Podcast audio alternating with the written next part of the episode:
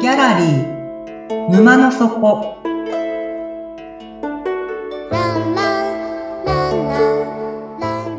これは月に2回だけオープンする不思議なギャラリー沼の底で店主のオセアンと織りなす抽象画の世界のお話。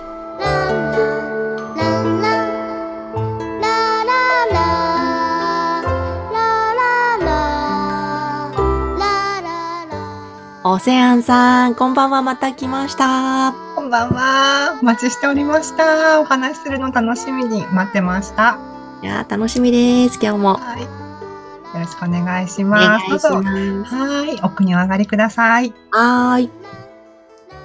突然ですがみつきさんは海から陸に上がった時のことを覚えてますかお、ちょっと、突然なんですけど、海から陸に上がった時、え、そうこれは、何ですか、子供の時の体験なのか、それともうん何千何億年前の自分の太古の記憶があるか とか、そういうことじゃないですよね。あ、ちなみに、まあ、あの、生命が海から陸に上がったの、今からおよそ4億年前うらわーしいんですよね。そうなんだ覚えてますかね ?4 億年前のこ覚と。覚えてないですね。えてないですか何デポン紀って呼ばれる時代、あったの忘れちゃいましたまあ、何ですか、それ。え、オセアンさん覚えてるんですそかう かいやいや、覚えてないんですけど。 じゃあ、じゃあ、みつきさん自身が海から陸に上がったのは何年前でしょええー、わかんない。赤ちゃんの時にね、連れられはてい行ったかもしれないし、海とかあ。ちゃんと記憶にあるのはやっぱ幼稚園とかですかね。あ、なるほど。はいこの質問をですね、突き詰めちゃうと、美月さんの年齢をお聞きすることになっちゃうので、ちょっとやっぱりやめとくことにします。あ、あそうですか。はい。それでオ ちーょプっとンどでういうことか、 はい説明していきますね。はい。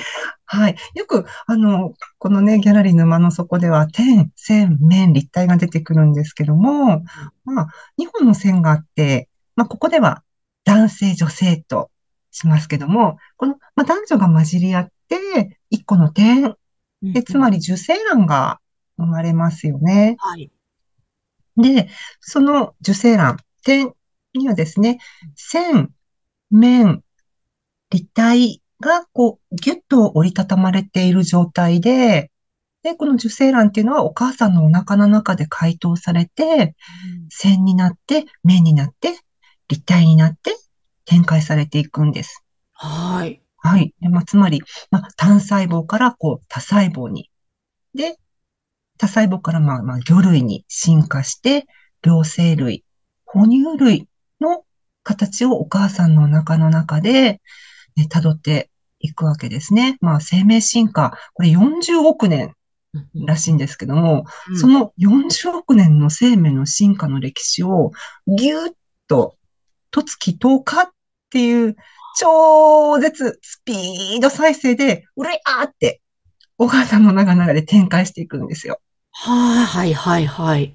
で、そして時が満ちて、お母さんのお腹の中という海から陸に上がるわけ。そういうことか。ねえ、そういうことだったんです。はい。で、あの、千と千尋の神隠しの、あの、アニメの映画の中に、こんなセリフがあるんですよ。はい。うん。一度会ったことは忘れないものさ。思い出せないだけで。これはですね、湯婆婆の双子のお姉さん、ゼニーバのセリフです。はい。はい。忘れちゃうんですよね。うんうんうん。でも、思い出せないだけで、会ったことは覚えてうるはずだっていうはい、ちょっとグッとくるセリフなんですけども、ん、みつきさん、あの、先ほどと同じ質問になってしまうんですけども、はい。今度はお母さんの、みつきさん自身がお母さんの中の海の中にうんいて、そこから陸に上がったうん直後のことって覚えていますかいや、覚えてないけど、湯婆婆によるとね、 うん。覚えているとか。いやー、ね、す覚えてないです。覚えてなくてうも、んでも、こう客観的に、まあ、まあ、裸で、うん。多分、おぎゃーそうっでとすねう。ん泣いてて、うん自分の足で立って歩けましたいや、生まれた瞬間は立って歩けないですね。歩けないでしょうね。うん非常に弱々しい状態でう生んまれてきましたね。はい。はい。これ、馬とか鹿と比べた人がいてですね。ああ、はいはい。はい。で、馬や鹿は生まれてすぐに立ち上がるんですよ。うん。それと比べると人間は自力で生きていかれないくらいに非常に無力な状態で生まれてくると。そうですね。はい。で、これをですね、言い出した人はですね、ある仮説を立てて、あの人は生理的に早産で生まれてくるんじゃないかっていうお話があるんですけど、ご存知ですか、えー面白い、知らないです。面白いですうね。ん。なんかね、1年くらいに早産で生まれてきてるって。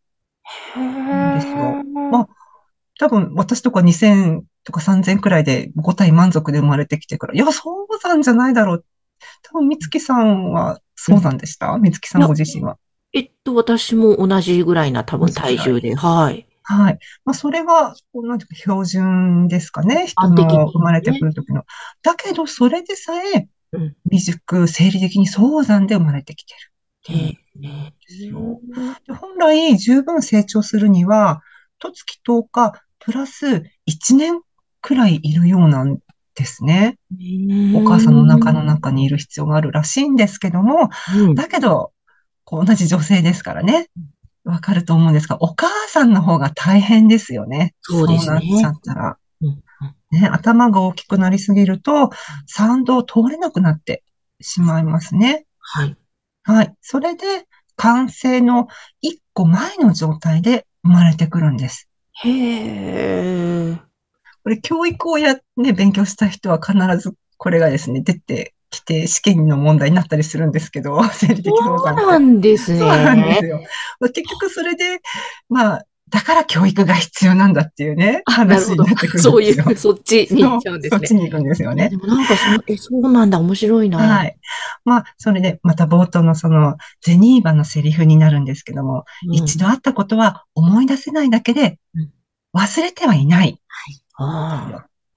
で私たちっていうのは無力だったことの時のことを絶対忘れてない。あ だから、うんなんか、まあ大人になっていろいろできるようになっても、どっか無力感とか孤独感っていうんですかなんかありますよね。ありますよね。そういうことそうなんだ。結局だから、大人になってその無力感を補うために、まあ、知識蓄積して次世代に教育として、ね、授けたり、あとはこう、物を作って製品化して、技術とか、そういったもので、一生懸命こう無力さを補完してきたんだけども、だけど、やっぱりこの無力さっていうのはなんかどこか残ってるうん、うでんす。かね。はい。ということで、じゃあ万能感を感じられるのかっていうのを、まだちょっと万能ではないし、完全になったのかって問われると、いやー、ちょっと完全にはなってないような、なんとなくそんな不完全な、未熟な、無力な、なんとなく自分がまだ心の底に残っている。うん、うん。はい。じゃあ、その、じゃあ、原因うん。どこにあるでしょはあ、原因ですかう。はい。あの、そこっていう、いつもそこに行き着く。結局ね、私としては沼の底に皆さんをお連れしたいから、それ持ってきた原いん因だ。ですか無力感。はいこれをね、またね、探るとき一気に沼の底に行くよりも、うんうんあのー前回もちょっとお話ししたっけかな。一個、はい、一個前を考えてみるんですよ。ほう。はい。で例えば何か問題があるとき、例えば、みつきさん、毎朝5時に起きるぞって目標を立てるうんんですけど、全、なかなかその目標を達成できないうん。としますよね。はい。でその時には、1個前にフォーカスを当ててみるんです。うん。はい。ね、この場合の1個前っていうのは、何時に寝たのかっていうのが、その1個前になるんですね。うん。はい。で、寝る時間をコントロールすれば、なんとなくこう目標達成できる確率が高まりそうな気がしませんかうん、します。ね。そっちだったらなんかできそうなうん感じがしますよね。はいそのように、一個前を制すれば、習慣を制することができて、人生を制することができて、美月さんは自由自在。うん、うん、うん。そんな感じで一個前を考えていくんですよ。はい、だはから、まあ、私たち取り巻く時代とか社会、自然環境っていうものが、い。もし何かこう問題があったり、満足できないっていう状況だったら、その一個前の面にフォーフォーカスする、うん、あの、必要があるし、面も何か問題があるっていうんだったら、一個前の線。うん、うん、線でダメだったら、さらに一個前の点。うん。もう一回聞いちゃおうかな。はい。点がダメだったら、その一個前。えっと、点の中。そう、点の中。そうなんですよ。ここで、もしも、2本の線ですうん。って答えると、これね、罠にかかって、ループの世界にはまり込んじゃうんですね。へえ。はい。だってほら、なんか、千尋の前には、うんね、お父さんとお母さんって2本の線があって、2本の線があるから1個の点が。うん、うん、うん、そのこの論理で考えていくと、点の1個の前は2本の線でしょって。うん。うん。ね、そういう風になっちゃうんだけど、ここが危ないです。なるほど。そトうすラるッとプ、です。そうですね。外に原因があるっていうふうになっちゃうからですね。そうなんです。2が生まれちゃって、2だともう永遠にそこから枝分かれしていって、は形い。ばっかしが生まれてしまうんですよ。はい。で、うん。だけど、そのね、じゃあなんでここでトラップにかかってしまうのかっていうと、ん点とその1個前の点の中、うん。その距離感ですね、問題は。ここ、点と点の中、この距離感。ね、往復に時間がかからない場所にあるんですよ。ほー。で非常に東大元暮らしすぎて見えないなるほど。はい、はい。ですね。うん、うん。 あ、ここが、ここかっていう。そう、ここトラップ。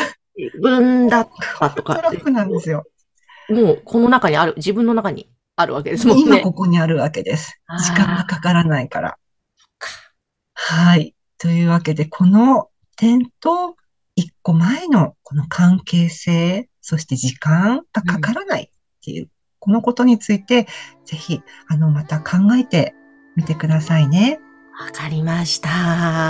はい。では、そろそろ閉店の時間なので、今日のお話はこれでおしまいです。はーい。はい、オンラインワークショップしますので、もしご興味ある方は番組の概要欄をご覧ください。